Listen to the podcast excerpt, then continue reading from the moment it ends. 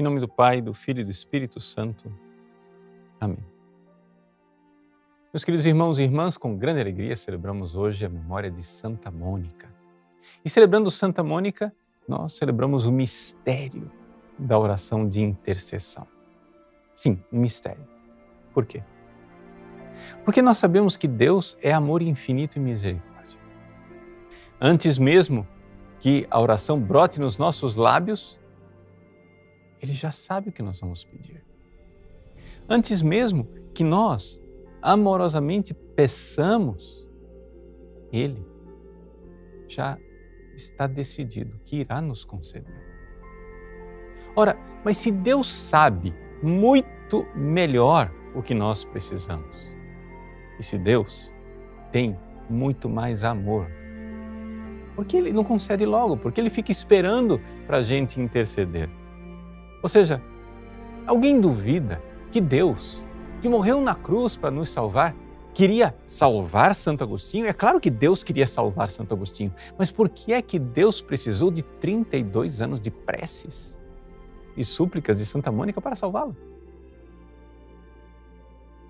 Pois bem, aqui nós temos o mistério da salvação. Deus quer nos salvar, mas não quer nos salvar sem nós. O próprio Santo Agostinho disse isso um dia.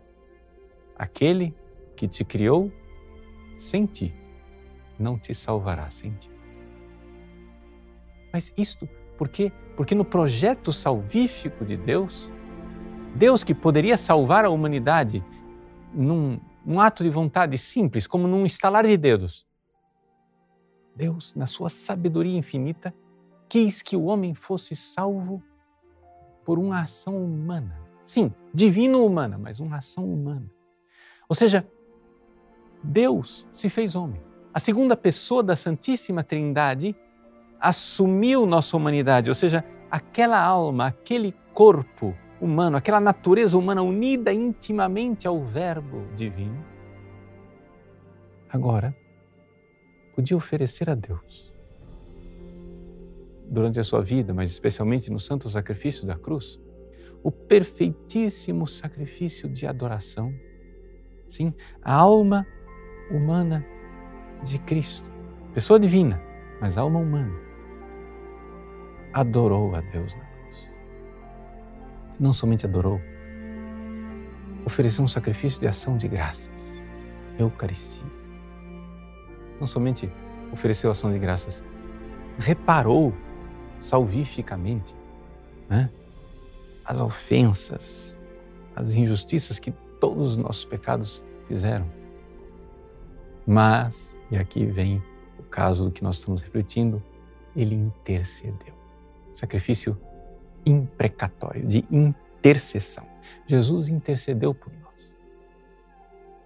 Deus, na sua infinita bondade, quer nos conceder todas as graças que Ele nos concede, mas Ele quis que no seu Filho Jesus, uma alma humana, pedisse estas graças pedisse e merecesse essas graças pelo seu infinito amor.